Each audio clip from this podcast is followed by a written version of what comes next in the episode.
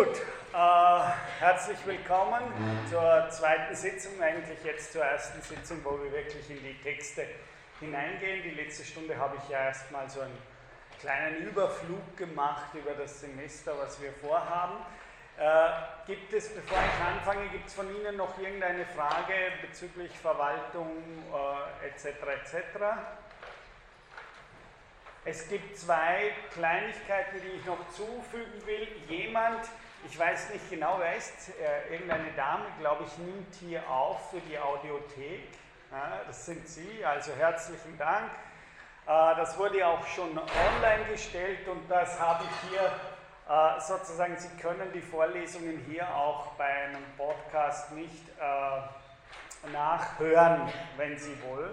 Das ist die eine Sache, das ist ein Service, ist das immer noch Herbert Drachowitz, der hinter der Audiothek steht, oder wer macht das im Moment? Ich habe mit einer Andrea Artis also. Ja, ja, weil früher hat das ja Herbert Drachowitz ganz stark von unserem Institut hier, aber der ist inzwischen emeritiert oder, oder pensioniert. Äh, und jetzt weiß ich gar nicht mehr. Also herzlichen Dank.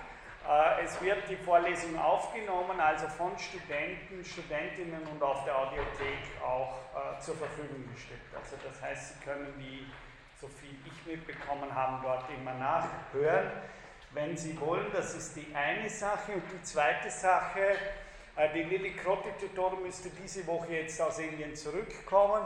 Daher hat die Eva Maria Eigner bis jetzt äh, online gestellt auch die Lektüre, ich weiß nicht, ob das alle gesehen haben, äh, auf Moodle immer, wer, was die jeweilige Woche an Lektüre für Sie äh, von mir her gedacht wurde. Ich habe diese Woche eben äh, online gestellt, dass es schön wäre, wenn Sie den letzten Teil von Corpus von Jean-Luc Nancy lesen würden.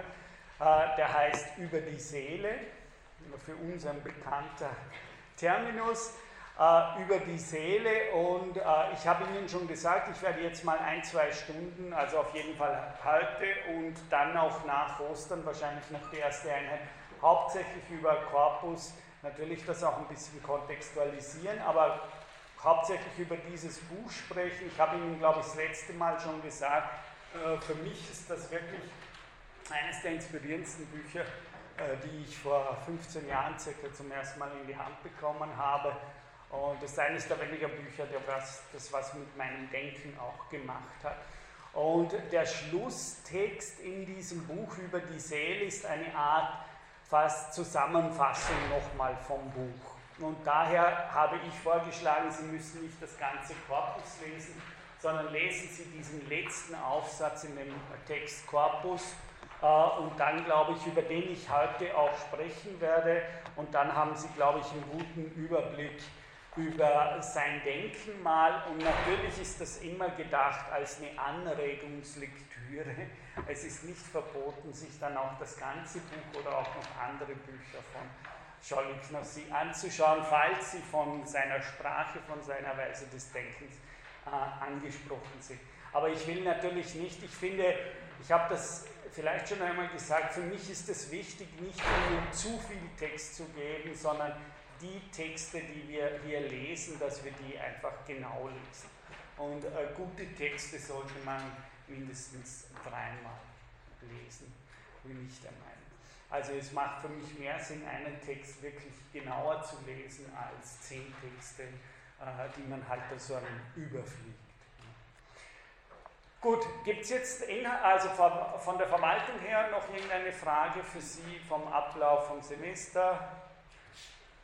Wenn nicht, dann würde ich sagen, äh, wir beginnen. Äh, viele, einige oder doch ziemlich einige kennen mich ja, wie ich das normalerweise mache. Das heißt, ich gehe üblicherweise auch in Vorlesungen aus von einem konkreten Text, den ich dann versuche gemeinsam mit Ihnen auszulegen. Ich habe schon gesagt, Sie können mich wirklich jederzeit unterbrechen, Fragen stellen äh, etc. Also ich gehe jetzt gleich hinein in diesen äh, letzten Text über die Seele von Joliot Nancy in Corpus, weil äh, in diesem Text für mich auf besonders schöne Art und Weise ein eine schwierig oder, oder einige Schwierigkeiten thematisiert werden, wenn wir wirklich ernsthaft eine Philosophie des Körpers äh, versuchen zu entwickeln. Und äh, die erste Differenz, die er in diesem Aufsatz macht, ist die, dass wenn wir im Folgenden jetzt mal zumindest die nächsten zwei Stunden über das Wort Körper sprechen, dass wir wirklich mit einer Dekonstruktion von unserem gängigen Bild von Körper beginnen müssen. Ja? Also, äh, wenn ich jetzt Körper sage, dann weiß ich nicht, ob Sie und ich dasselbe meinen. Ja? Äh, davon sollten wir mal ausgehen, das heißt, wir sollten nicht einfach von unserem gängigen Körperverständnis ausgehen, sondern äh, die erste Unterscheidung, die Nossi stark macht, ist, dass wir von Körper nicht sprechen sollten im Sinne von Masse. Äh, für ihn ist das Wort Körper und Masse nahezu ein Gegensatzwort. Das heißt, äh, wenn er von Körper spricht, dann spricht er nicht von einem Ding. Ja, das Wort Ding, res lateinisch, hat eine ganz starke Geschichte in der abendländischen Philosophie und immer wieder, wenn wir von Körper denken, der Körper dieses Buches, dann denken wir an irgendeine Masse, an irgendetwas Massiges, das in sich verdichtet ist, das eigentlich in sich geschlossen ist. Ja?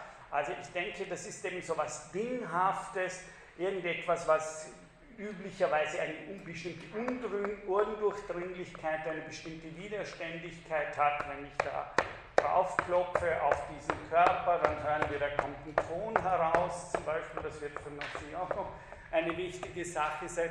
Das heißt, wenn wir zunächst mal lebensweltlich an Körper denken, nicht nur lebensweltlich, sondern aus unserer kulturellen Prägung, ich habe schon gesagt, ein Gegner, gegen den ich hier als Gespenst anrede, das wird Alklid sein, das heißt eine ganz bestimmte, über doch mehr als 2000 Jahre, auch in Europa, also nicht nur selbstverständlich, sondern auch kulturell generiertes Konzept von körperlich, als wäre ein Körper ein Ding. Das ist mir wichtig, sage ich gleich am Anfang, weil wir haben ja, wenn wir Butler lesen werden oder andere Diskurse, dann gibt es natürlich so etwas, äh, dass wir sagen, okay, Körper gibt es nicht, Körper sind kulturell geformt, Körper sind sozusagen immer nur aus Kontexten zu verstehen und hin und her. Jein, wäre meine. In gewisser Weise stimmt das, aber ich behaupte, das ist nicht alles. Es ist nur die eine Geschichte des Körpers, dass ein Körper und natürlich vor allem unsere Wahrnehmung und Konzepte vom Körper natürlich bis zu einem gewissen Grad äh, historisch äh, und kulturell formiert sind, aber mir wird es um was anderes gehen, anstatt immer das, was doch in den 90er Jahren, die letzten 20 Jahre sehr oft ausgespult wurde in vielen Philosophien, nämlich der Kampf, es gibt keine Natur, es gibt nur Kultur. Oder eben die anderen sagen, nein, das ist Natur und nicht Kultur. Also ich behaupte, dass nach 20 Jahren Dekonstruktion und so weiter und so fort, äh, ganz im Sinne von Deleuze, einem anderen wichtigen Referenzphilosophen von mir, wir nicht gleich in, einsteigen sollen in eine Art Ausspielen, gibt es nun einen natürlichen Begriff von Körper oder gibt es einen kulturellen Begriff von Körper. Meine Position ist vielmehr, können wir ein solches Konzept von Körper entwerfen, dass es sowohl auf der natürlichen als auch auf der kulturellen Ebene interessant wird. Ja? Also liegt, diese, liegt diesen Konzeption, ich bin gegen natürliche Körper, ich bin nur für äh, kulturelle Formen, liegt diesen Diskursen zum Teil nicht einfach eine viel zu einfache, vorausgesetzte Idee, was eigentlich ein Körper ist, zugrunde.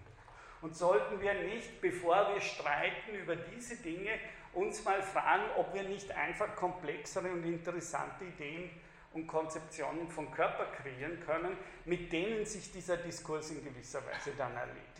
Ja, äh, weil ich würde sagen, äh, kulturell ja, aber sehr oft sieht man in diesen Diskursen dann eine sehr einfache und vorausgesetzte Idee, was ein Körper ist. Das heißt, es wird eigentlich nicht mehr wirklich hinterfragt äh, äh, nämlich auch die ganze Widerständigkeit, die ganze Materialität von Körper.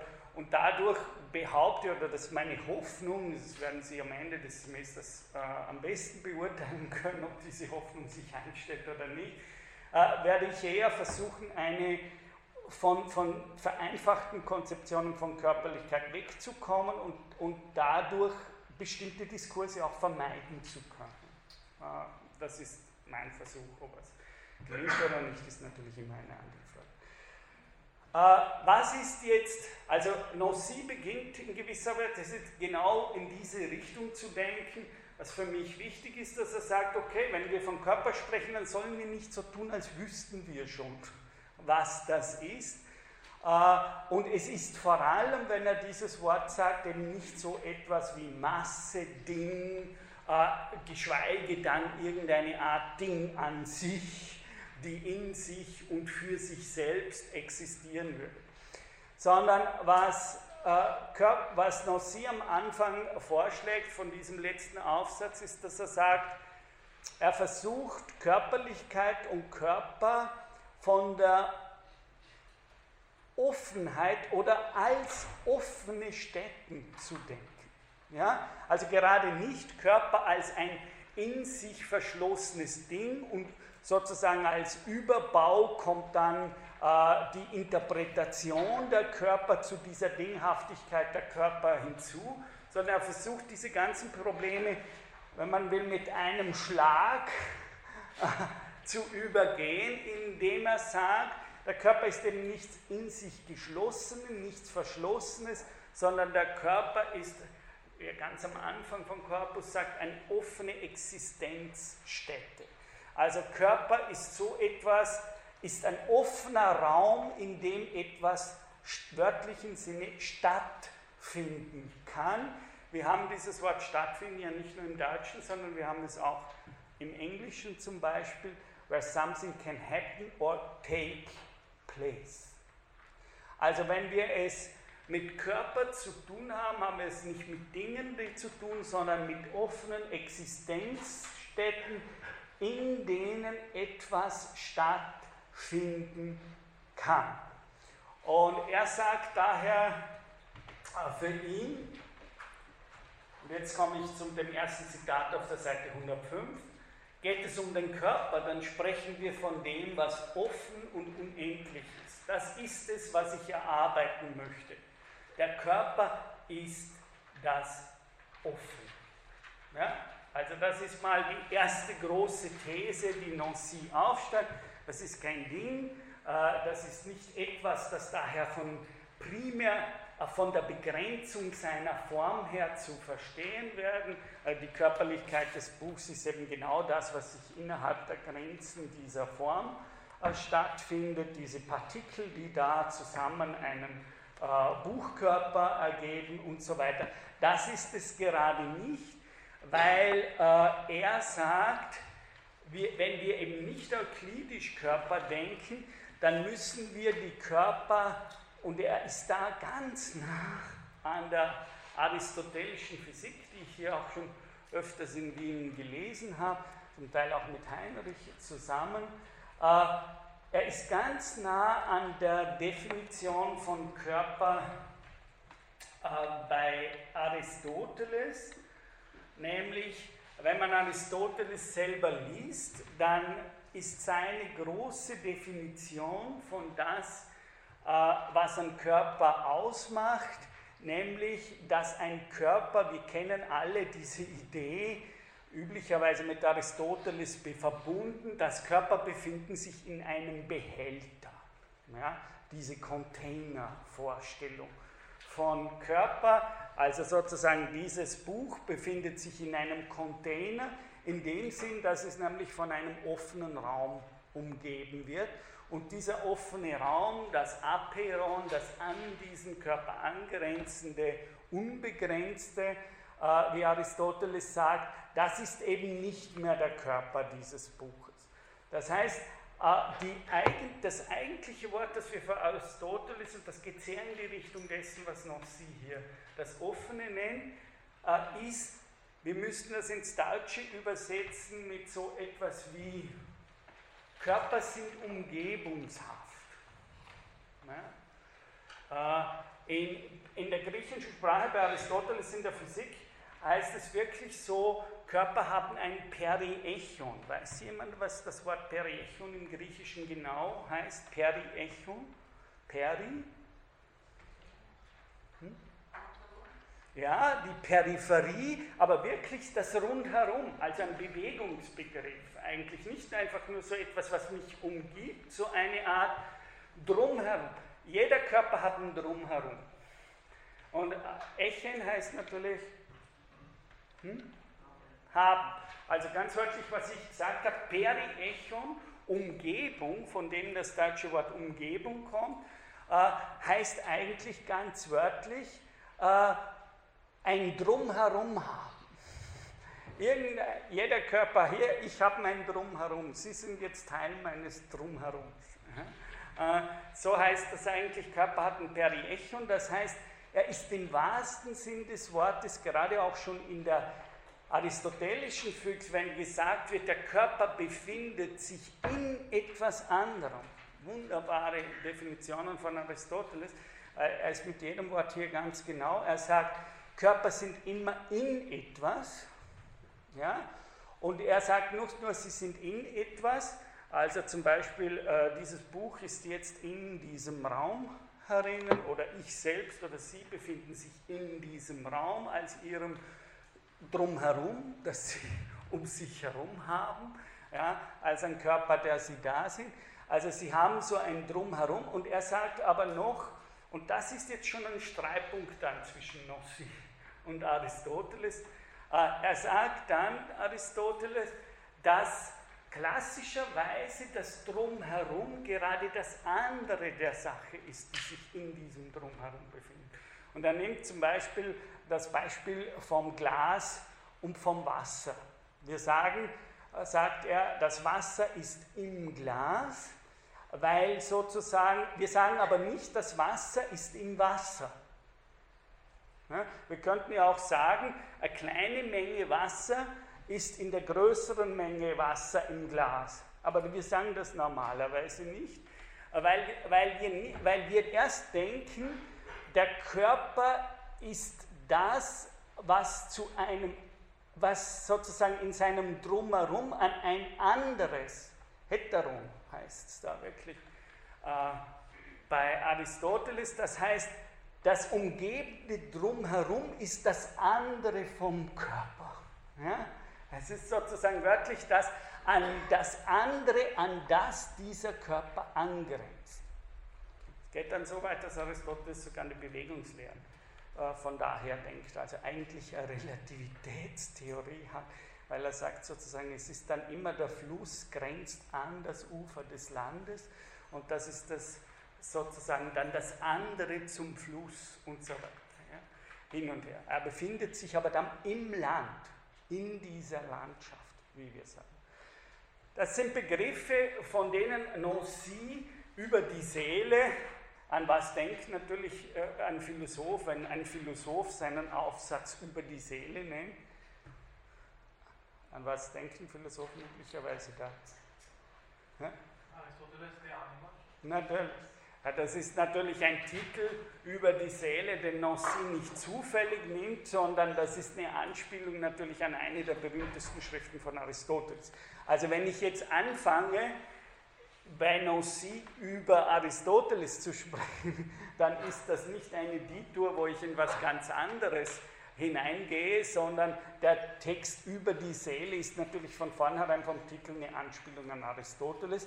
Und wenn Sie so wollen, ist es von Nancy selbst eine Auseinandersetzung mit der Physik, also der Körper- und Bewegungslehre von Aristoteles. Ja? Und gleichzeitig geht er mit ihm weit mit, um sich dann natürlich von ihm auch zu unterscheiden.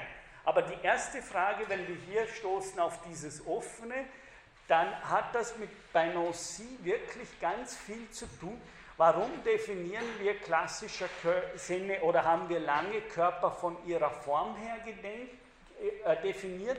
Und warum haben wir sie nicht eigentlich, was Aristoteles schon als Möglichkeit angeboten hat, gedacht, Körper sind umgebungshaft, wie wir übersetzen können. Ja, ich kann mir keinen Körper ohne eine Umgebung vorstellen. Sie haben das noch bei Kant der, gleich am Anfang in der transzendentalen Ästhetik der Kritik der reinen Vernunft.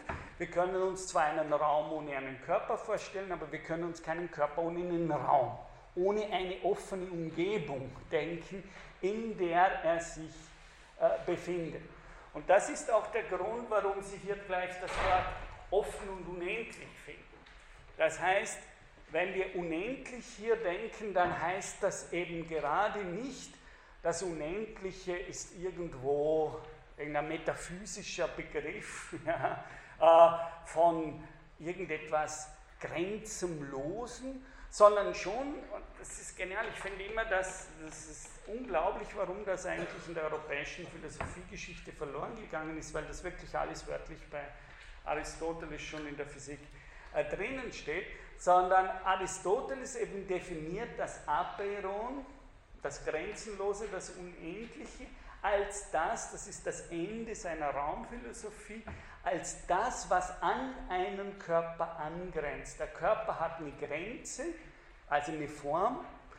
Jeder Körper, den Sie jetzt hier sehen, hat irgendeine Form, ja, wo, er, wo er endet wo er begrenzt ist, aber nur so, dass diese Begrenzung notwendigerweise an ein offen Umgebendes angrenzt und dieses offen Umgebende ist Abwehrung. Es ist unendlich.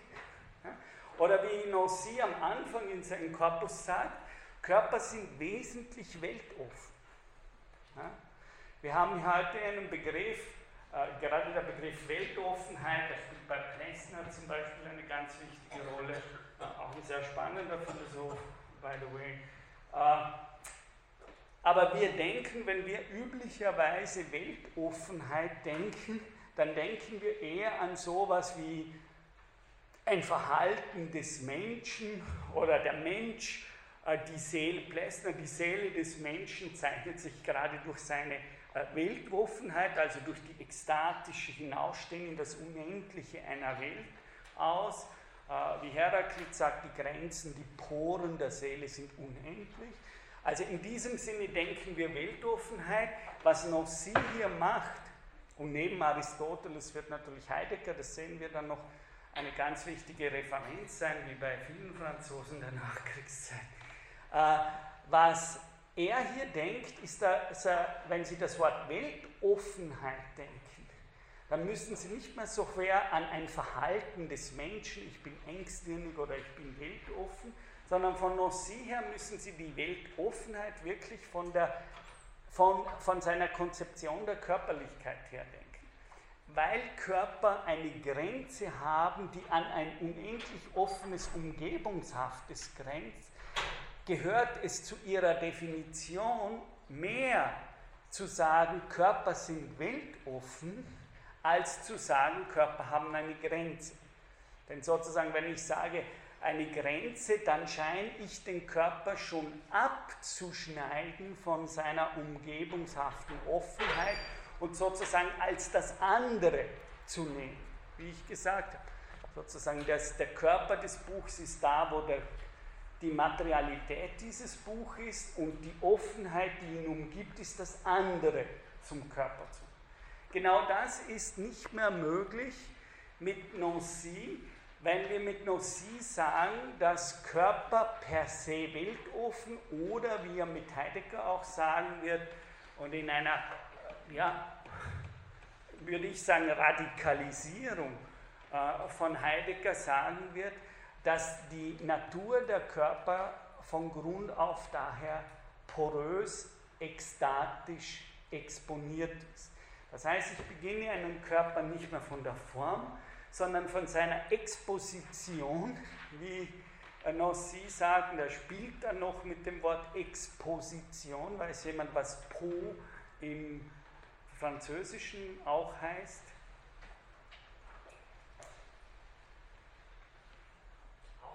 Genau, Haut. Also er nennt dann, er spielt mit dem Wort, Äh, Exposition heißt natürlich äh, hinausgestellt sein, äh, ausgestellt sein, ja, exponieren. Aber es heißt im Französischen vom Wort her kann man auch Exposition äh, sagen und dann heißt es so etwas, dass Körper so etwas wie eine Art Haut sind, die sich nach außen wendet und wir kennen das alle lebensweltlich unter dem Terminus Porosität. Also Körper sind eben keine Massen, die in sich verschlossen sind, sondern sie sind per Definition Expositionen, äh, die daher ausgestellt und ausgesetzt und ausgedehnt sind. Das ist ein Spiel in dem ganzen Buch Text Corpus, warum hier permanent dieses Wort Eck kommt. Wir haben das in Ausdehnung, wir haben es, wir sind hier herinnen, also wir alle, die wir hier sind, sind auch ausgestellt. Das heißt, wir sind sichtbar zum Beispiel, bis zu einem gewissen Grad hörbar für die anderen. Das heißt, wir sind in die, wir, und das ist keine Frage des Wollens. Ja, das ist auch ganz wichtig. Das heißt, die Frage des leiblichen Exponiertseins ist keine Frage ihrer Entscheidung oder Willensfrage. Es ist im kantischen Sinne daher keine ethische Frage, sondern eine vorethische Frage. Ja. Sie können hier sich nicht unsichtbar machen. Ob sie wollen oder nicht, sie sind in diesem Raum exponiert. Das heißt, sie sind ausgesetzt und gleichzeitig porös, Haut, diese Ausgesetztheit am eigenen Leib erfahren.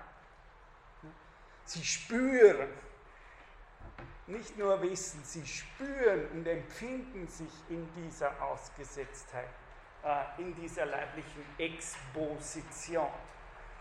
Und wir werden von äh, Nancy dann hören, diese, das, ist das, das, das ist der eigentliche Ort, wo sie sich erst finden.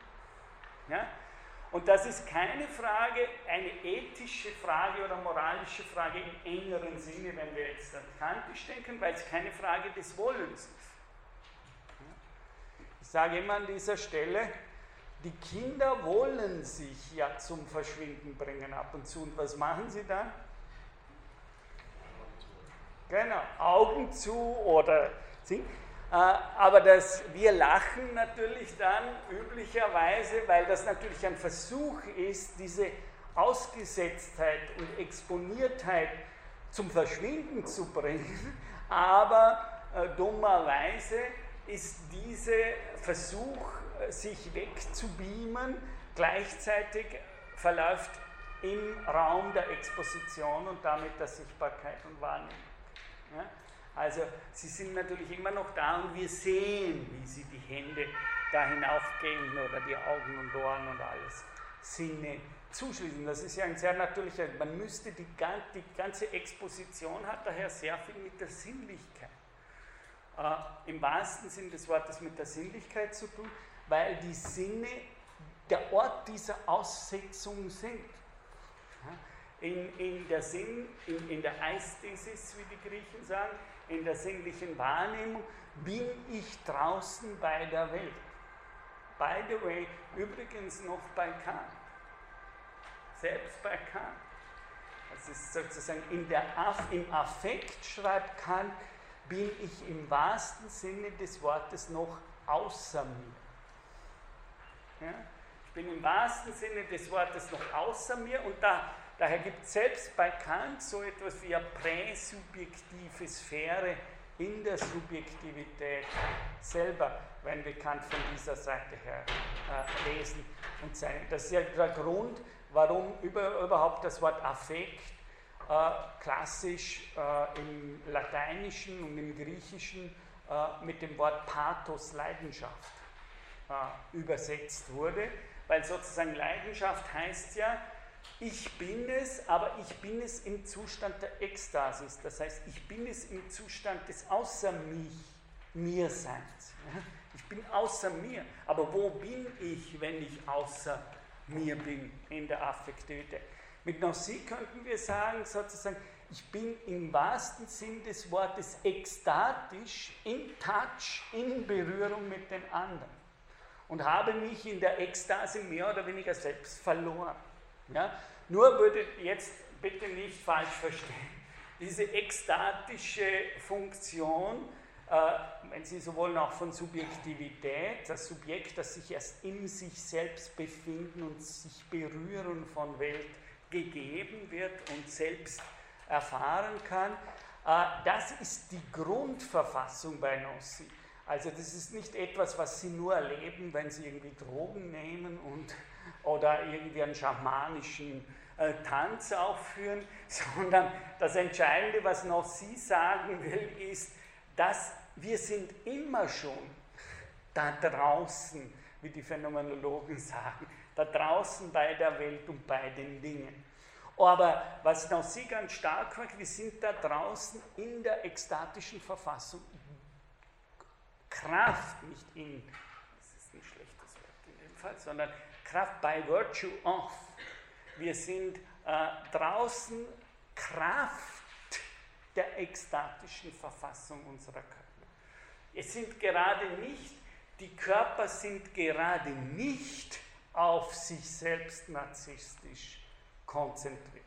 Das sind alles Folgen oder Bilder, die sich daraus geben.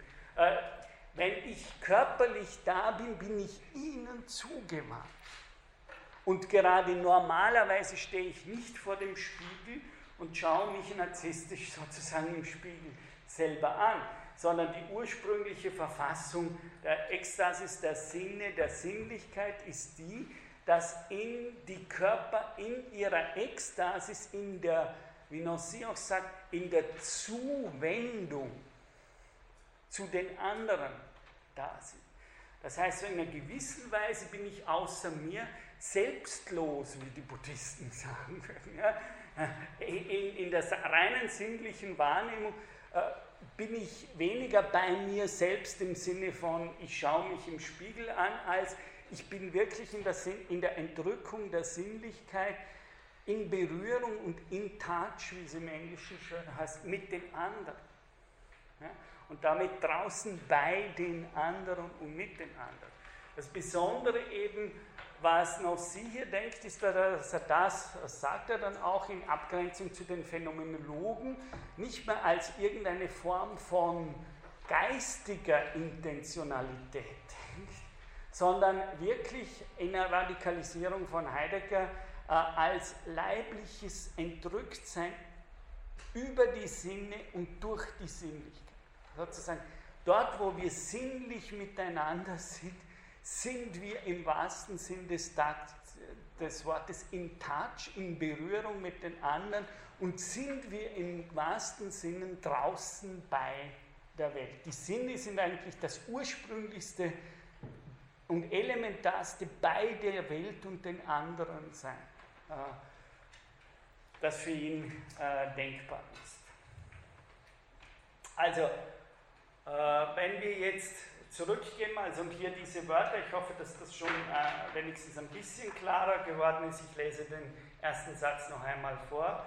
Geht es um den Körper, dann sprechen wir von dem, was offen, umgebungshaft, würde ich erleiten, und unendlich wo endet meine Weltoffenheit? Wo höre ich auf, ekstatisch bei der Welt zu sein? Hört sie auf am Ende dieses Raums in gewisser Weise? Aber dann kommen eben diese Kinderspiele. Ich kann jeden Punkt, den ich wähle, die Sonne, hört dort sozusagen meine Welt auf. Äh, aber dann, äh, diese Galaxie ist nur eine Galaxie unter ganz vielen Galaxien und das Spiel beginnt. Das heißt, das kann natürlich auch erschrecken für Gnosis. Äh, das ist ja auch wahrscheinlich, weil warum wir das, diese ekstatische Struktur oft äh, verdrängen ja, und nichts von ihr wissen wollen, denn es ist natürlich nicht nur eine äh, wunderbare, weltoffene Erfahrung, wenn wir sozusagen auch in den Schrecken fallen, dass es da mit dieser Offenheit, in der wir gestellt sind, kein Ende nimmt, dass sie prinzipiell unendlich ist, wie er sagt.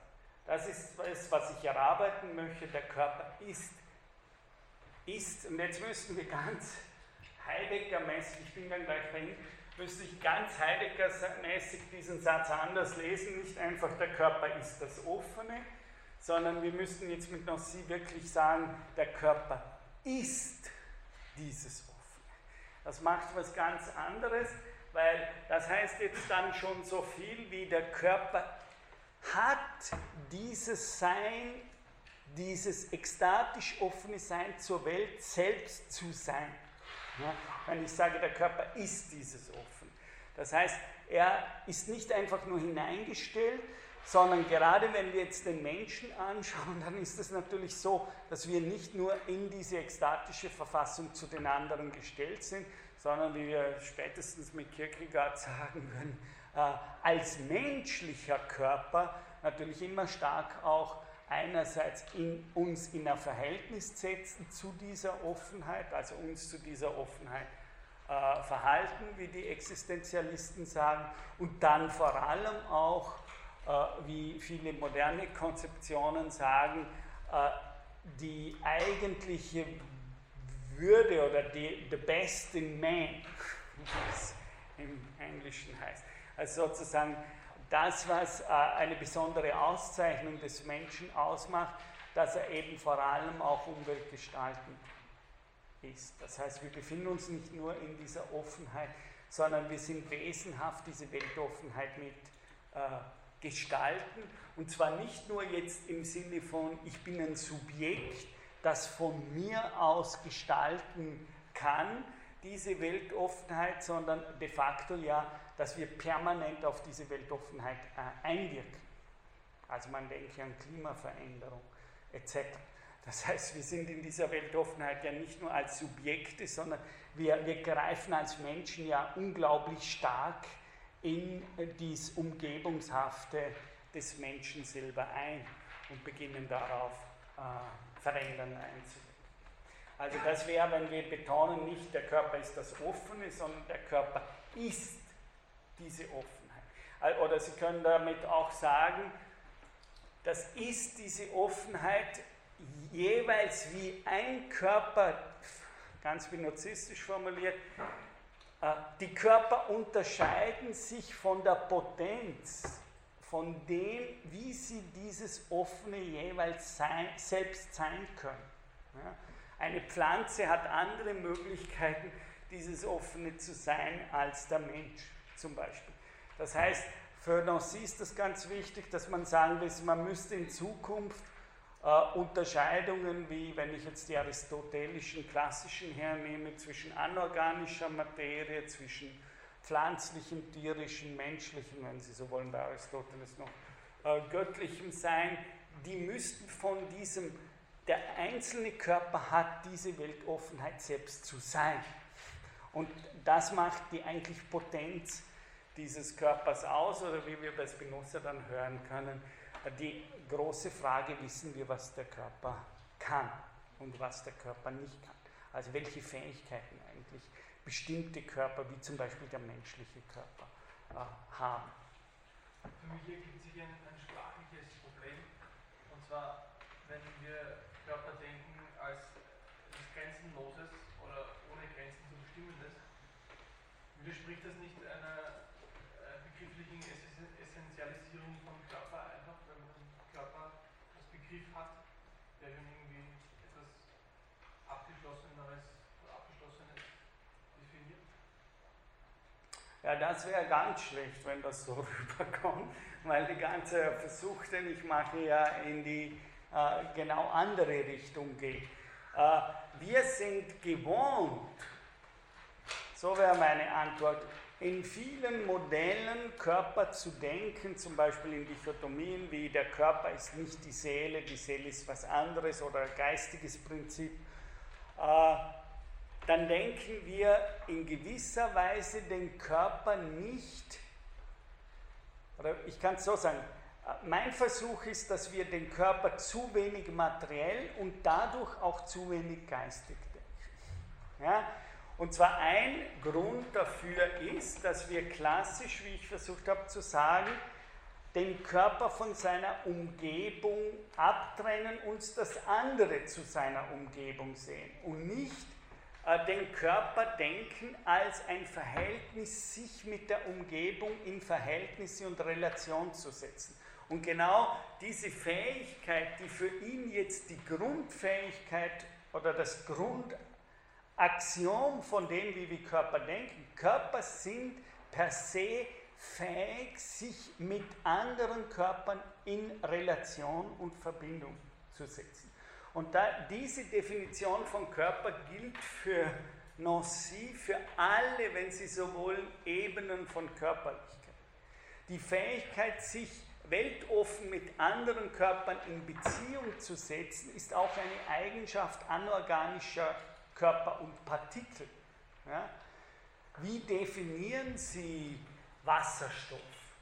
Äh, wie definieren Sie diese Dinge? Sie definieren sie vor allem dadurch, aus dem, wie sich Wasser im Verhältnis zu anderen Stoffen äh, reagiert, äh, wie Wasser was Wasser eigentlich in seinem Verhältnis zu den ganzen anderen Stoffen kann, wie Spinoza sagen würde. Also sie versuchen die Potenz von Wasser aus den Verhältnissen von Wasserstoff zu anderen Stoffen zu verstehen. Sie versuchen in Wirklichkeit nicht, sub, äh, daher sind Worte für Nossi wie zu sagen, Wasser ist eine Substanz. Völlig irrelevant. Wasser ist keine Substanz, weil Wasser definiert ein bestimmtes Können von Partikeln, des sich in Verbindung setzen mit anderen Partikeln, Körpern und so weiter und so fort. Sie können nie Wasser an sich definieren, sondern sie definieren, und da sind wir schon fast beim kulturellen Kontext, sie definieren Wasser aus, stark aus dem Verhältnis von diesen, was kann Wasserstoff in Relation zu anderen Stoffen.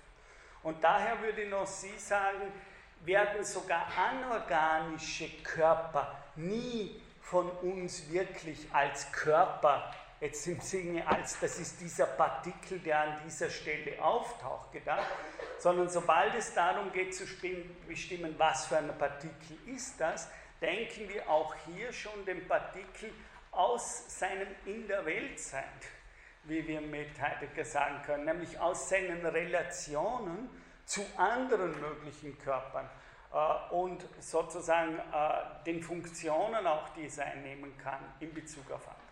Das heißt, wir denken Körper immer nur relational oder wie ich mit einer Anspielung an die Phänomenologie des Geistes von Hegel, äh, wo er gleich am Anfang sagt, eine Kraft ist keine Kraft, sage ich immer, ein Körper ist kein Körper. Also um zu sagen, es gibt keinen Körper an sich oder schon gar nicht Körper als Ding an sich, sondern in seiner ekstatischen Verfassung können wir das Sein von Körpern nur aus ihrer Relationalität zu anderen Körpern und das heißt im letzten zu ihrer Umgebung fassen. Und dann können wir den Körper nicht mehr isoliert von seiner Umgebung denken. Und ein Grund, warum wir in sehr vereinfachte Körperkonzeptionen hineinkommen, ist gerade, dass wir Körper isoliert und dadurch substantialisieren. Wir glauben, es ist eine Substanz, die wir von ihrer Umgebung selbst isolieren können. Und genau dagegen äh, schreibt uns Sie an dieser Stelle. Sie und Sie. Ich, äh, ich kann das Ganze sehr gut nachvollziehen in Bezug auf äh, Organismen, aber auch halt auf einzelne Partikel unter Umständen, die irgendwelche Reaktionen eingehen. Nicht einleuchten würde es mir, wenn ich äh, von geometrischen Körpern spreche. Und werden die da einfach nicht mitgedacht, also geht es hauptsächlich um materielle Körper oder wäre das dann vielleicht sogar mehr das Gegenmodell, gegen was es sich richtet? Also Sie meinen jetzt platonische, einfache Körper ja, zum Beispiel? aber auch einfach, ich weiß nicht, wenn ich ein, ein Sechseck zeichne, dann habe ich auch nicht das Gefühl, dass das groß mit seinem Umfeld interagiert, sondern dass das halt, ich würde das eigentlich schon als ein abgetrenntes, einen abgetrennten Körper sehen, irgendwie, weil es halt auch keine Subjektivität hat und irgendwie, ich weiß nicht, weil es eine Konstruktion ist einfach, die so in sich abgeschlossen ist. Ja, Also auf der einen Seite äh, zwei kurze Antworten werde ich versuchen zu geben. Die eine Antwort für Nancy, dass äh, äh, das, was Sie sagen, ist, versucht Nancy zu antworten, wieder in Bezug auf Aristoteles, aber jetzt auf den Begriff der Form. Was meint eigentlich bei Aristoteles Form? Sie wissen, bei Aristoteles ist immer die Form-Materie-Dualität da. Und er behauptet, äh, in diesem Text, wenn Sie ihn gelesen haben, schreibt er, was bedeutet eigentlich, wenn Aristoteles sagt, ein Körper hat immer eine Form und sozusagen äh, Form oder Seele ist dann das Formprinzip eines, Organ, eines mit Organen ausgestatteten Körpers, das ist die berühmte Definition in De Anima. Und zwar so, dass gleichzeitig die Entelechie dieser Form erreicht ist. Das sind die aristotelischen Begriffe in Anima. Und dann geht er jetzt hin, was heißt Entelechie? Und meiner Meinung nach völlig richtig äh, interpretiert Nancy die Entelechie, das sich im Ende haben, wörtlich als das Dasein oder die Tatsache der Existenz eines Körpers. Ja? Also wenn wir von Form sprechen im aristotelischen Sinne, was ist die Form eines Körpers? dann lässt sich die Form bei Aristoteles nicht ohne das Prädikat existiert denken. Sonst denke ich das nicht mehr als Form eines Körpers. Also verstehen Sie, ich kann jetzt natürlich sagen, was ist zum Beispiel, jetzt gehe ich weg von den einfachen Körpern, was ist, oder ich bleibe bei den einfachen Körpern, was ist ein Dreieck? Ja, ein einfacher Körper in der platonischen Geometrie. Was ist ein Dreieck? Und jetzt kann ich fragen, gibt es einen Körper von Dreieck? Und das ist eine Frage, die die ganze Philosophiegeschichte durchgefragt wird, noch bei Kant im Schematismus-Kapitel. Gibt es dieses Dreieck, ohne dass es gezeichnet wird? Das ist dann eine der großen Streitfragen. Also, gibt es dieses Dreieck, ohne dass es in irgendeiner Form diese Form de facto tatsächlich annimmt. Ja? Wie steht dieses Dreieck, das ich an der Tafel zeichne? Ja, gibt es dieses Dreieck auch ohne diese Zeichen? Und die aristotelische, also wie noch Sie sagen würde, die aristotelische Deutung, und gerade das ist eine Kritik von Aristoteles an Platon, ist das, dass wir daher selbst von abstrakten oder einfachen Körpern nie in einer rein abstrakten, ideellen Weise sprechen können. Denn in dem Moment, in dem wir von, wir können also nicht einfach von der Idee des Baumes sprechen, sondern für Aristoteles bekanntlicherweise wenn er sagt, wir sprechen vom Körper dieser Idee, dann meinen wir einen real existierenden Baum. Und genau dasselbe ist mit dem Dreieck. Das sind ja genau die Streitereien zwischen Aristoteles und Platon, dass er sagen würde, sozusagen, wir müssen uns, und selbst wenn wir es jetzt imaginär machen würden, sie müssen sich zumindest im Kopf ein konkretes Dreieck vorstellen, um überhaupt ein Dreieck denken zu können. Das heißt, die Allgemeinheit des Dreiecks als eine allgemeine Form lässt sich nicht einmal imaginär denken, wenn nicht irgendjemand ist, der zumindest imaginär diesen Gedanken als singulären Gedanken denkt. Ja?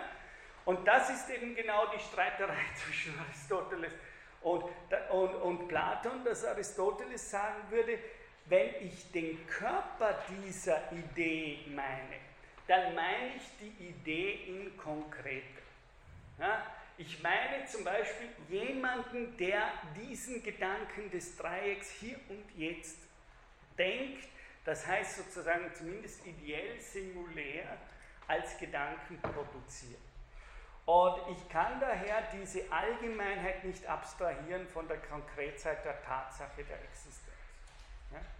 Also das wäre, und wenn ich es aber hinzeichne, Oder wenn einer es denkt, dann bin ich eben schon in dieser Schwierigkeit, dass ich, ich kann es nicht hinzeichnen ohne ein Drumherum. Das heißt, dieses Dreieck in dem Moment, wo ich es zeichne, also wo es Körper wird, in dem Moment kann ich es nicht mehr zeichnen ohne ein Drumherum. Zeichnen Sie mir ein Dreieck ohne einen Raum, in dem Sie dieses Dreieck zeichnen können. Oder zeichnen Sie mir ein Dreieck ohne ein In-Sein von diesem Dreieck in einem anderen mitzudenken. Verstehen Sie? Das heißt, ich kann es nicht, behaupte ich. Das ist eine, eine der großen, äh, also einer der wichtigen Gedankengänge, die noch Sie dann später auch. Hier war noch eine Frage.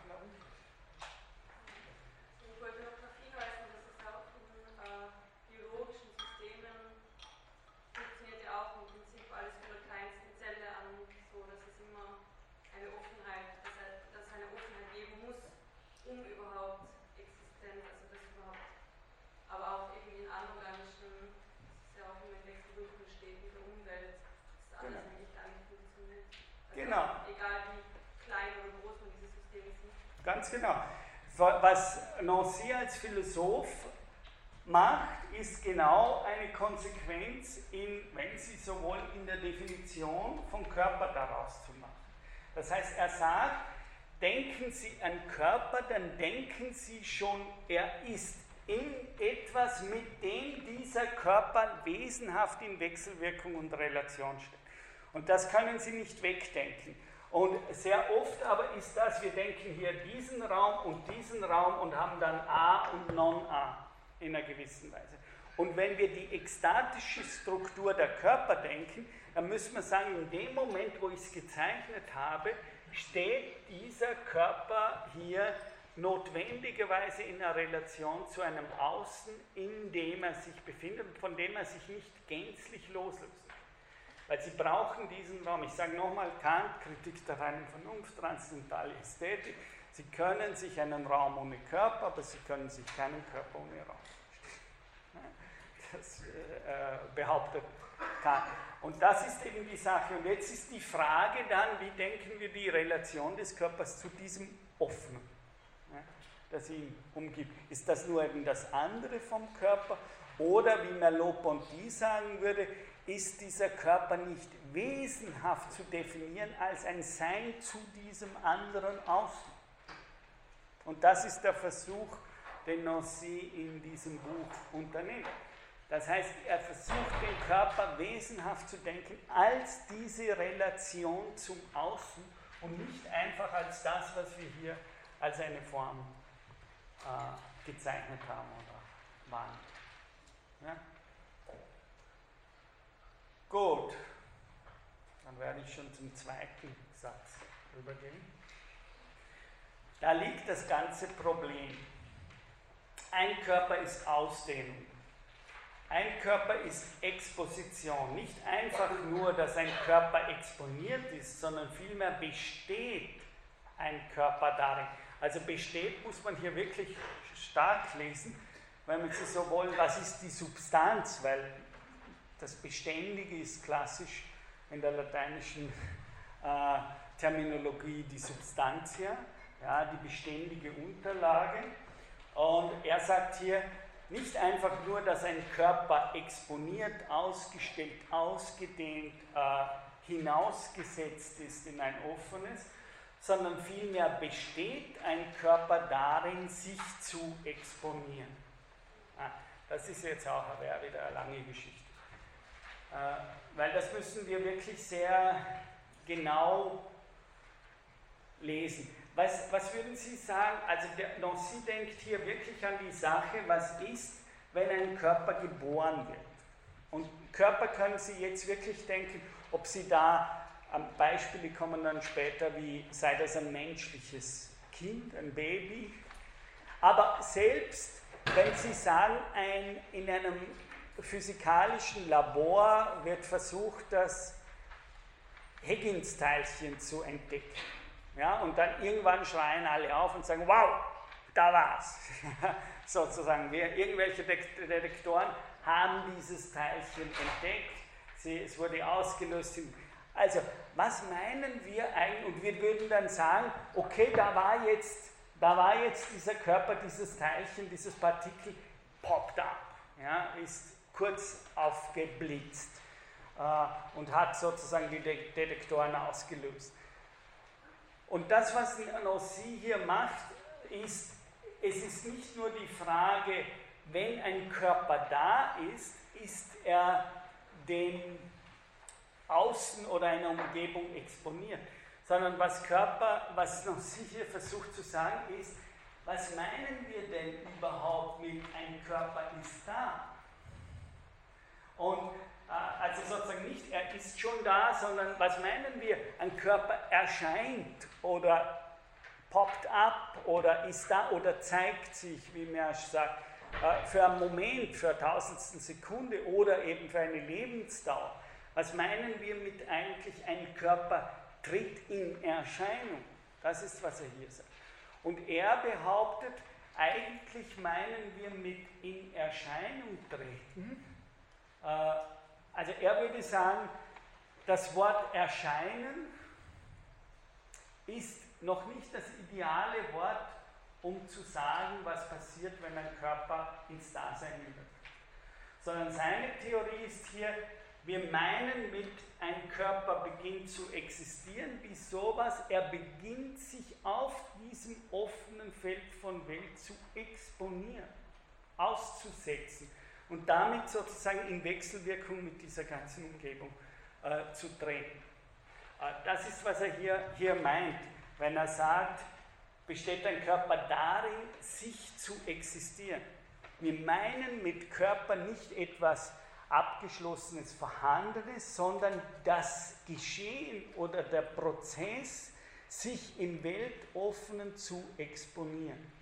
Das ist denn seine Theorie, die er hier hat. Ich mache noch diesen Satz und dann komme ich zu Ihnen. Ein Körper, das bedeutet exponiert sein. Und um exponiert zu sein, muss er ausgedehnt sein. Das heißt, äh, äh, Nancy versucht jetzt hier das Wort res extensa von Descartes äh, ganz wörtlich zu nehmen. Was heißt natürlich res extensa wörtlich? Hm? Hm? Ja? Aus sich, ich würde aber so, ich würde es noch, res extensa heißt nicht ausgedehnt sein, sondern im Prozess der Ausdehnung sein. Das würde noch sie stark machen.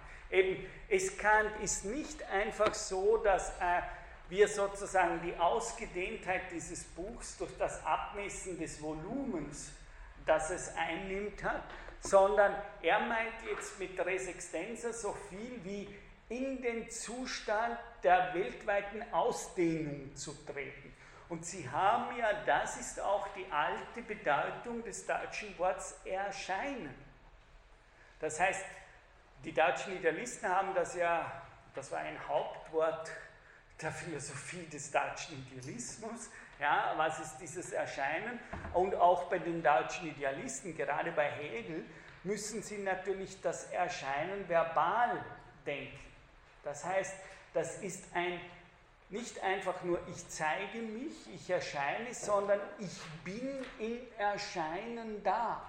Und Erscheinen ist natürlich eine Tätigkeit im sich ausdehnen, ja, im, im Scheinen, im sich ausdehnen, im Erscheinen zeige ich mich selbst. Das war der deutsche idealistische äh, Terminus. Das heißt, Erscheinen ist für die deutschen Idealisten ein Wort für das Sein selbst. Ja? Und er würde jetzt sagen, das müssen wir noch radikaler von dem sich erscheinen, ist eigentlich ein Prozess und Tätigsein des permanenten sich Exponierens. Ja, in diesem Sinne. Und das ist eigentlich das, was im Ausdehnen als einen Prozess, sozusagen als einer Geschwindigkeit, wie wir mit Deleuze sagen würden, äh, permanent passiert. Und nochmal, das passiert jenseits von unserer Moral und von unserem Willen. Wenn sie erscheinen, ist das keine Frage mehr, ob sie erscheinen wollen. Sie sind dann im Prozess des Erscheinens. Und das ist keine, sie können sich nur noch umbringen oder sowas, äh, um dann wieder aus diesem Prozess des Erscheinens sich auszulöschen. Aber solange sie da sind, sind sie in diesem Prozess des Erscheinens selbst da. Und sie können sich dem nicht entziehen. Das ist eben keine Frage des Willens. Und jetzt eine äh, dritte, also Sie wollten ja, Entschuldigung. Äh, ich wollte nochmal rekapitulieren. Das Ganze ist, sobald es sich sinnlich offenbart, ist es da. Das heißt, wenn wir beim Beispiel Dreieckshimmel von einem ganz jungen Menschen zum Beispiel mhm. ausgehen von einem Kind und das noch gar nicht einmal fassen kann, was ein Dreieck ist, dann ist es noch nicht in der Welt des Kindes, oder? Dann existiert es so gesehen noch. Welches, Sie meinen das Dreieck ist das dann? Dreieck. Genau, in einer gewissen Weise erscheint, also wie Sie gesagt haben, und da müssen wir auch sehr genau sein, äh, das passiert ja jetzt, wenn wir ein menschliches Kind, ein Baby, ja, das zur Welt kommt, sagt, dann würde noch Sie sagen, äh, in diesem Prozess des Erscheinens zu sein, das ist ja etwas, was diesem Kind passiert. Das ist, er hat ja überhaupt nichts zu tun mit einer Intentionalität in dem Sinne, dass das Tier das Wohl, äh, Entschuldigung, dass das Kind das wollen müsste. Das ist ja, es ist ja nicht so, und das sind ganz wichtige Sachen bei der Leitphilosophie, ja, dass wir, ich muss nicht permanent hier im Raum sagen und sagen, äh, ich darf nicht vergessen zu erscheinen. Das ist eben, wie Wittgenstein sagt, das sind falsche Bilder im Kopf. Ja? Es ist nicht so, dass wir permanent dem Körper sagen müssen, du Körper, hör nicht auf zu erscheinen. Der macht das von ganz selbst. Ja, es ist gerade umgekehrt.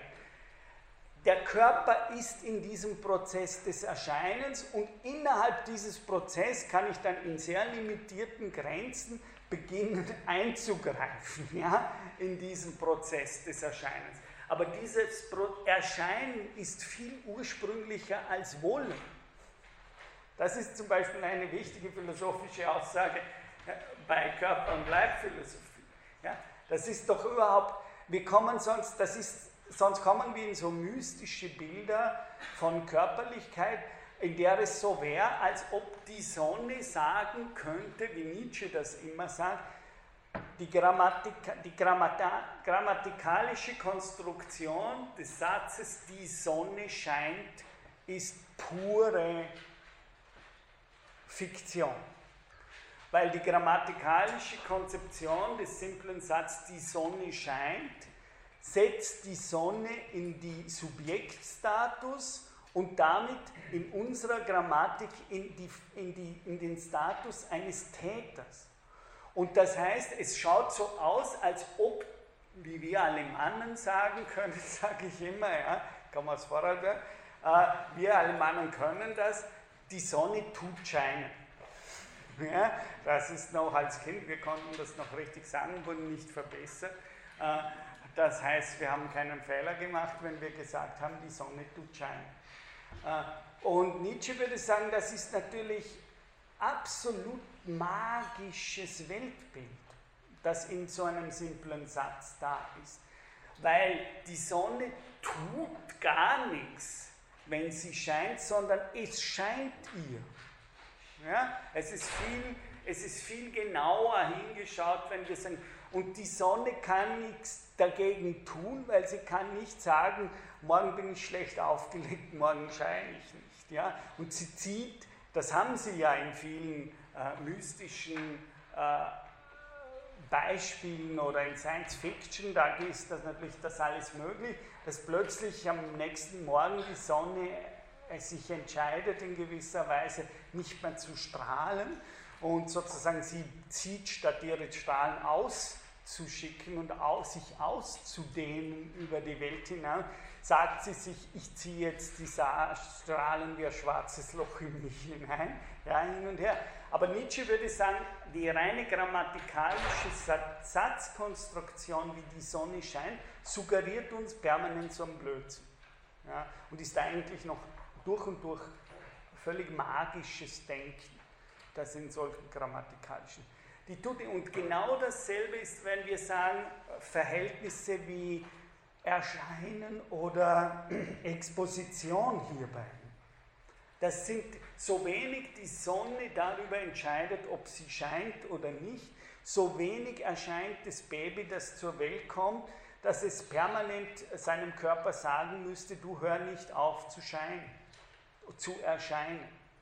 Der Körper kann gar nicht anders. Er ist in diesem Erscheinen mit da und mitgesetzt. Ja?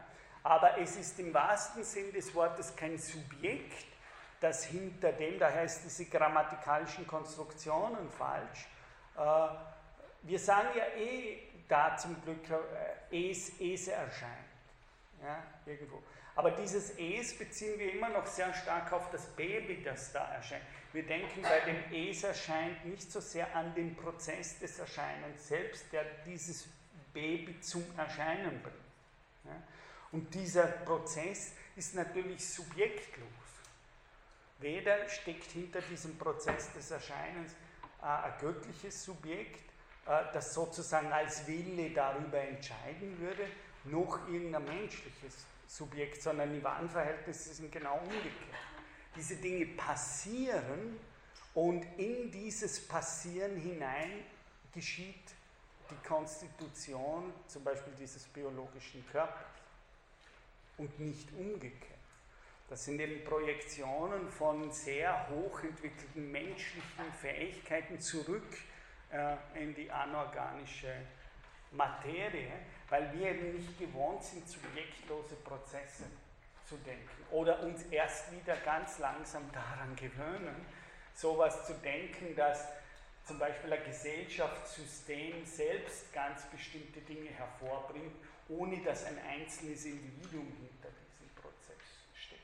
Und genau gleich ist es natürlich mit dieser Exposition. Dahinter steckt nicht ein Individuum, das hier was tut, sondern umgekehrt, aus dieser Exposition heraus wird dann zu klären sein, wie sich Subjekte und so weiter, wie Foucault sagt, konstituieren, aber nicht umgekehrt. Ja, Gut, und jetzt gehe ich noch zum dritten über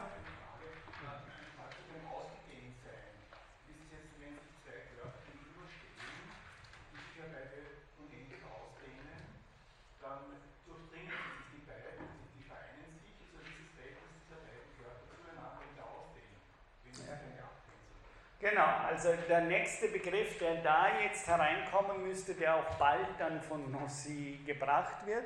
Also Sie greifen ein bisschen vor, aber ich kann das gerne jetzt schon machen. Hier am Anfang, wenn wir Ausdehnung wirklich als einen Prozess des Sich-Erscheinens der Dinge denken, Sich-Zeigens der Dinge, dann stellt sich natürlich bald die Frage, okay, wenn Körper eigentlich im Zustand der Ausdehnung befinden, wie die Sonne, die, die permanent strahlt, ja, irgendwo und dadurch sozusagen sich über die Welt ausdehnt und ausbreitet, wenn das ein, eine Grundeigenschaft von Körpern ist, dass sie sich exponieren, dann stellt sich natürlich schnell die Frage, äh, was passiert, wenn eine Ausdehnungsdimension auf eine zweite Ausdehnungsdimension und jetzt kommen, welche Wörter bieten sich an? Wie würden Sie das nennen? Was kommt jetzt für ein Wort? Hm? Kollision. Kollision. Kollision, ja. Was haben wir noch für Wörter? Berührung. Treffen, natürlich.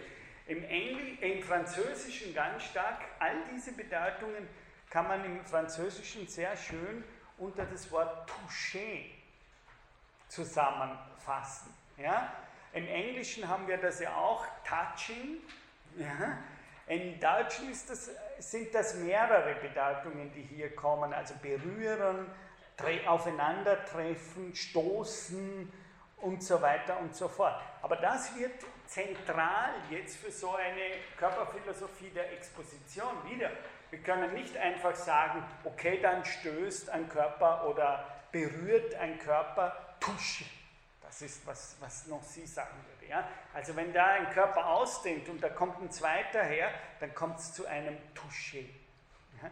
Und Touché, das heißt, im Französischen ist das weit weniger, im, im Englischen ist das ja fast was sehr Positives. I touch you. Ja? Oder to, I, I, yes, we are in touch with each other. Ja? Dann hat das eine sehr positive Konnotation.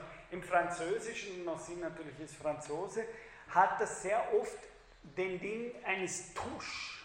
Wirklich auch. Also zum Beispiel, es gibt eine Demonstration auf der Straße und zwei gehen aufeinander los, ja, die Demonstranten und die Anti-Demonstranten.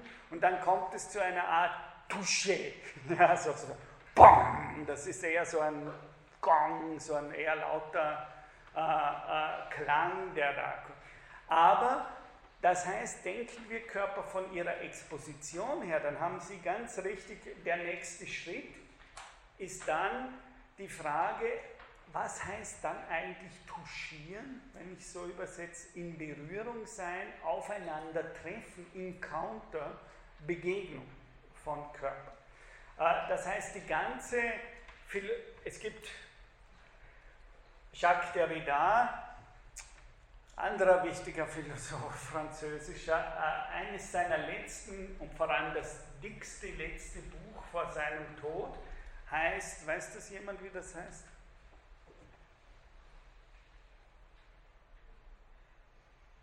Touché Jean Le Knossi. ja, also ich deutsche Variante so 700 Seiten. Und in dem Buch kommt der Satz vor, er, der da glaubt, dass Nossi und er die größten beiden existierenden Denker der Berührung sind. Und äh, er schreibt ein 700 Seiten Buch, was für Derrida so nebenbei passiert. Äh, das heißt, er schreibt ein 700 Seiten Buch über Nossys Philosophie der Berührung. Also das, was Sie fragen, wird ganz zentral jetzt für die nächsten Dinge sein, nämlich was heißt zwei Körper stehen. Wir können natürlich jetzt sagen, wissenschaftlich, okay, es gibt Relationen und dann gibt es, genau wie Kant das macht, mit der Kategorientafel zum Beispiel, äh, da macht er das ja gerade, Ursache und Wirkung, Relationalität. Also die Kategorien der Relation sind dann Ursache und Wirkung, Wechselwirkung. Aber das, was, äh, was Nancy versucht hier, ist zu fragen, was heißt dann wirklich in Berührung sein von Körper, wenn sie ihr Sein in ihrem Ausdehnen haben und damit wirklich in der Begegnung und im Touchieren von anderen Körpern. Also ich kann das, Heidegger gesprochen, das in der Weltsein eines Körpers nur noch denken aus der Art und Weise, wie er mit anderen Körpern in Berührung tritt. Ja? Wie er mit denen in Wechselwirkung tritt.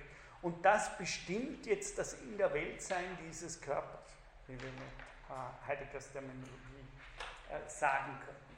Das heißt, das wird uns dann nächste Stunde ganz stark berühren. Was heißt dann wirklich in Berührung sein? Und äh, noch eine zweite Sache ist, dass ähnlich wie bei Merleau-Ponty oder bei Deleuze ja jetzt und wie überhaupt in der Gegenwartsphilosophie der Franzosen äh, ist der eine starke Strömung auch Henri und diese Leute, dass sie den Terminus, der übrigens im späten Werk von Kant, im Opus Posthumum ganz oft vorkommt, nämlich was heißt Selbstaffektion. Und das heißt so viel wie, eine Theorie von Nossi wird sein, der Körper kann kein Sich ausbilden, also keine Subjektivität oder Selbstempfindung, solange er nicht in Berührung ist mit anderen Körpern. Also sozusagen sowas wie sich empfinden und sich als sich, als ich gegeben zu sein, funktioniert bei, Körper, bei Nancy nur über das in Berührung sein mit den anderen. Also eine Empfindung von mir selbst habe ich nie vor der Berührung der anderen. Und darum geht meiner Meinung nach noch Sie hier auch einen sehr schönen Weg, äh, der eben auf der einen Seite haben Sie natürlich die riesige Tradition von Subjektmetaphysiken im modernen Europa und auf der anderen Seite haben Sie dann Gegenentwürfe wie Levinas, in dem alles vom anderen her, sozusagen vom unendlichen Vorrang des anderen, äh, wie Levinas sagt, dessen Geißel wir sind. Äh, beide Dinge riechen für mich als Murderer, wie die äh, Amerikaner sagen. Äh, beides ist für mich nicht wirklich so, wie ich Welt erfahre, äh, äh, sondern für mich ist der Ansatz, den zum Beispiel noch Sie hier geht, äh, wesentlich näher an der Erfahrung von Welt, die für mich das letzte Phänomen ist, an dem, man, an dem sich Philosophen bewähren müssen. In dem Sinne phänomenologischer Zugang, nämlich, dass ich mir selbst erst aus der Berührung von anderen, es gibt weder den unendlichen Vorrang der anderen, noch ein Subjekt, das in sich selber wäre und dann die große Frage ist, wie es da rauskommt und überhaupt hinüber zur Welt kommt und ob die Welt da draußen überhaupt existiert. Äh, das sind für mich keine ursprünglichen Welterfahrungen, äh, weil meine Erfahrung ist, dass ich mich selbst erst empfinde und äh, sowas wie ein Ich ausbilde in Berührung und Auseinandersetzung mit den anderen. So, ich bin immer schon einer unter vielen, wie Nossi sagt. Ich bin immer schon Singular Plural. Ich kann meine Position weder auf meine Singularität und Subjektivität zurückführen, noch sozusagen aus dem Ausgesetztsein gegenüber den anderen, sondern wirklich im Sinne des In Berührungsseins als einem Hin und Her zwischen, zwischen und dieses Zwischen erst baut zwischen einem und den anderen. Ich bin immer einer unter anderen. Und äh, daher weder originär einer noch sozusagen die Originalität der anderen, sondern ich bin in diesem Hin und Her einer. Und dieses Hin und Her zwischen uns ereignet sich auf der elementarsten Ebene als in Berührung sein. Und zwar wirklich als in der Ausdehnung in Berührung treten meines Körpers mit den anderen Körpern. Und von daher kriege ich erst die Rückmeldung wer ich bin und wo ich mich befinde. Das heißt, ich bin jetzt der, der hier in diesem Raum ist. Und ich erfahre mich selbst als der, der jetzt in diesem Raum ist, immer schon aus dem Differenzerfahrung zu Ihnen, die jetzt auch hier sind. Äh, und ich hätte diese Erfahrung am eigenen Leib nicht, wenn ich sie nicht immer schon hätte als eine Differenzerfahrung, als einer jetzt unter Ihnen und so weiter zu sein. Ja? Äh, und, das ist, und das, dieses Phänomen versucht noch sie dann unter dem Wort äh, Berührungsdenken zu, zu denken und zusammenzubauen. Also das wird uns die nächste Stunde ganz stark beschäftigen. Was heißt dann wirklich Begegnung und in Berührung? Ist das wirklich nur eine Art kausale Wechselwirkung? Ja, da trifft so dieses Billardsystem. Ja, Schopenhauer zum Beispiel, der das immer nennt, sozusagen heißt in Berührung to be in touch with.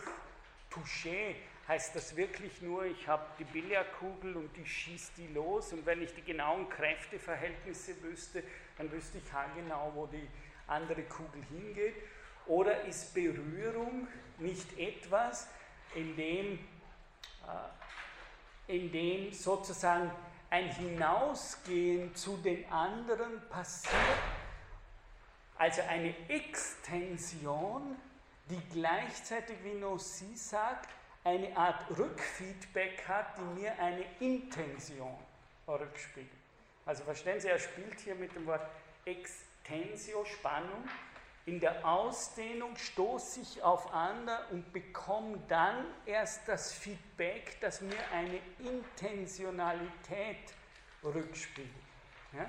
Also die Intentionalität nicht als eine Form von Innerlichkeit, von Subjektivität, sondern mehr oder weniger als, im wahrsten Sinne des Wortes, als Reflexion aus meinem In der Welt sein mit den anderen. Also mein Bild, das ich mir von mir selber generiere, ist mehr oder weniger die Art und Weise, wie ich zurückgespiegelt werde in meiner Ausdehnung und sozusagen da im Stoßen auf die anderen. Und es gibt kein anderes authentisches Bild von mir, als eben dieses Bild, das ich permanent in der Auseinandersetzung und im Anstoßen und Berühren der anderen von mir selbst und von den anderen generiere.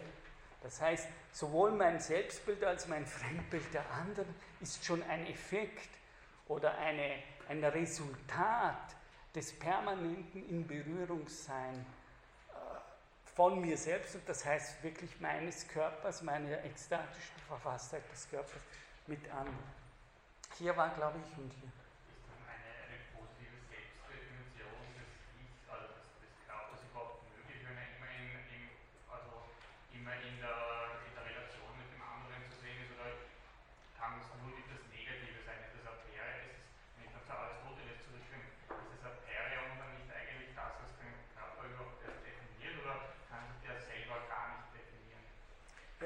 Da sind wir jetzt die Frage, was denken Sie bei selber? Ja? Also wenn Sie bei selber denken, immer noch so etwas, was Marx ja Kant vorgeworfen hat, dass eigentlich das kantische Begriff des Ding an sich nur meint die Widerständigkeit der Körper. Das ist ja genau Marx Lesart von, äh, in Wirklichkeit ist dieses Ding an sich nichts Intelligibles, sondern er hat noch eine Restvorstellung von, die Körper haben irgendeine Art Substantialität in sich. Ja? Äh, wenn Sie das meinen mit, haben die Körper irgendetwas Authentisches oder Dinghaftes an sich, dann ist die Antwort von Nossi nein. Das haben sie nicht. Wenn Sie aber fragen, verlieren wir dadurch zum Beispiel jede Form von subjektiver Freiheit, dann würde ich genauso sagen, nein. Ich sage nur, Subjektivität bildet sich erst im in Berührung sein mit den anderen aus. Was nicht heißt, dass diese Subjektivität dann eine bestimmte Form von Eigenständigkeit oder, wenn man es so will, von Automobilität gewinnt. Also selbstverständlich kann sozusagen die Art und Weise, wie ich mir im Berühren der Welt selbst dann zurückreflektiert gegeben werde, äh, das heißt ja nicht, dass zum Beispiel das ganz bestimmte Formen der Mobilität von mir kreiert, ja, von diesem zurückgestoßen werden. Aber es zeigt zum Beispiel was, äh, da müssten wir Genealogie der Moral, was ich gerade im Seminar mache, äh, wo Nietzsche, Nietzsche hat diese Konzeption wirklich ganz eindeutig in der Genealogie der Moral schon entworfen, wo er sagt sozusagen, erst aus den Machtverhältnissen zur Umgebung und wie ich von diesen Machtverhältnissen zurückgespiegelt werde, bildet sich sein Terminus noch im Menschen so etwas wie eine Seele oder eine Innerlichkeit aus. Das heißt, die Innerlichkeit ist etwas, was eine Art Resultat und Effekt meiner ekstatisch exponierten Äußerlichkeit meines In der Welt sein. Aber diese Äußerlichkeit und Exposition geht der sogenannten Innerlichkeit und Subjektivität konstitutiv voraus und bildet sich erst von dem auf. Was aber am Anfang ein Kontrollverlust zu sein scheint, aber was zum Beispiel gesellschaftspolitisch äh, ganz andere Fragen aufwirft. Denn wenn zum Beispiel ein Mensch sich zurückzieht, ja, äh, weil er vielleicht die Öffnung zur Welt traumatisch erfahrt hat. Ja, ich komme derzeit als Baby in Ramallah oder in äh, Syrien auf die Welt. Ja, äh, dann, wenn ich sozusagen dort, dieser Körper ist ja exponiert nach dieser Theorie der kann ja nicht anders. Das Baby kann nicht sagen, okay, ich bin jetzt nicht in Syrien. Es könnte vielleicht irgendwann mit einem bestimmten Alter das sagen, aber es würde nicht viel nützen. Sozusagen, es ist diesen Bombenhagel oder was immer ausgesetzt. Ja? Es ist keine Frage des, ich will dem, äh, ich möchte lieber eigentlich nicht den Bomben ausgesetzt werden. Verstehen Sie, diese subjektphilosophische äh, Geschichte ist relativ belanglos, weil es kommt da nicht raus und es sitzt da mittendrin und ist diesen Dingen ausgesetzt. Als Subjekt kann es relativ wenig als individuelles Subjekt was machen.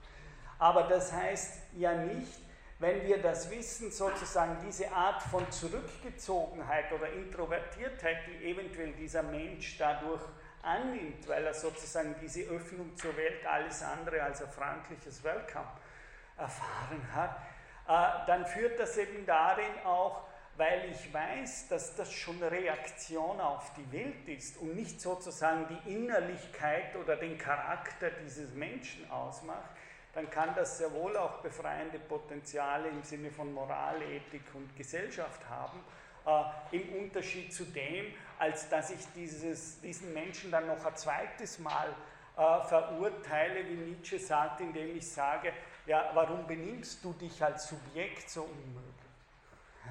Und ich sozusagen, weil ich, ihn, weil ich es selbst als Subjekt seiner eigenen Eigenschaften sehe, äh, mache ich es dann noch selbstverantwortlich eigentlich in der Selbstzuschreibung und sage, warum benimmst du dich so blöd oder so dumm? Ja? Was Nietzsche eben der Erste war, der aufgetragt hat, das ist eben die bürgerliche Illusion, die versucht dann durch den Freiheitsdiskurs ein zweites Mal die Menschen zu bestrafen und nicht zu befreien. Also das ist noch gar nicht, sage ich nur mal nur zur Beruhigung der Gemüter, wenn wir das die eigene Subjektivität als ein Resultat der Gegebenheit der Auseinandersetzung mit Welt denken und nicht als den Grund, von dem ich dann sage, wie kommt das Subjekt überhaupt aus sich heraus und hinüber zur Welt. Wenn ich das so denke, dann heißt das, muss man noch gar nicht befürchten, dass man dadurch den Grund der Welt verloren hat und jetzt äh, in irgendeine Art völlig tragische Weltanschauung abschlittert. Also das wollte ich nur noch äh, ein bisschen zur Beruhigung äh, sagen. Aber, aber in die Richtung geht es natürlich.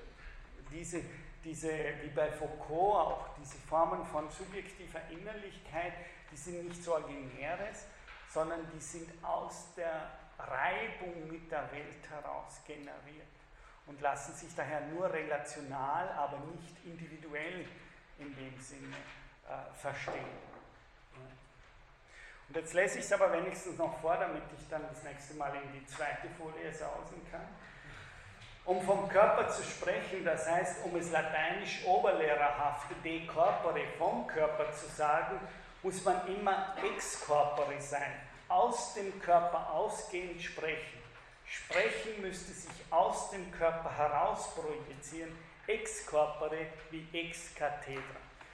Also nur ganz kurz noch zwei Minuten zu diesem Gedanken, denn ich übersetzen werde jetzt ganz schnell mit einer Frage, können Sie über den Körper sprechen, ohne einen Körper zu haben? Haben können Sie eine Idee vom Körper haben, ohne einen Körper zu haben? Und das ist, was äh, Sie hier sagen. Übrigens fast ein 1 zu 1 Zitat von Spinozas Ethik ja, wo genau dieselbe Frage permanent auftritt und wo schon Spinoza äh, im 17. Jahrhundert sagt, äh, sozusagen der Geist ist die Idee eines Körpers und sozusagen er sagt, Sie müssen schon einen real, lesen Sie nach, das ist die nächste Schrift dann, die wir lesen, Ethik, Sie müssen schon einen aktual existierenden Körper, sagt er sogar Spinoza, haben, um überhaupt über einen Körper reden zu können. Das heißt aber, wenn das wahr wäre, rede ich immer schon aus und von der Position meines körperlichen in der Weltseins über die Idee von Körper schlechthin. Ich kann nicht über die Idee von Körper fragen und frage dann noch, ja, und wie verhält sich die zur empirischen Welt? Nein, das, was hier gesagt ist, jetzt denken wir vielleicht über Körper nach, aber wir können das nur, weil wir schon körperlich da sind. Das heißt, das über Körper nachdenken passiert immer schon ex Körper. aus der Position eines Körpers und eines Leiblichen in der Weltseins heraus und kann daher in dem Sinne nie körperlos, objektiv, äh, empirisch frei, also frei von jeder Empirie und Sinnlichkeit stattfinden. Das ist eine der Thesen und da werde ich nächste Stunde versuchen äh, oder nach Ostern versuchen weiterzumachen. Ich würde Sie jetzt nochmal explizit bitten, über die Osterferien lesen Sie hier Korpus äh, diesen Schlusstext über die Seele. Und äh, wenn es sich ausgeht, schauen Sie sich auch noch die im zweiten und dritten Buch von Spinozas Ethis, Sie können, haben da einen Register hinten über Körper, schauen Sie sich einfach die Aussagen im zweiten und dritten Buch von Spinoza über Körper an, die Definitionen des Skoli. Das sind circa, schätze ich, 30 äh, Skolien ja, über die zwei Wochen Osterferien. Dann wünsche ich Ihnen noch einen äh, frohen Osterabend.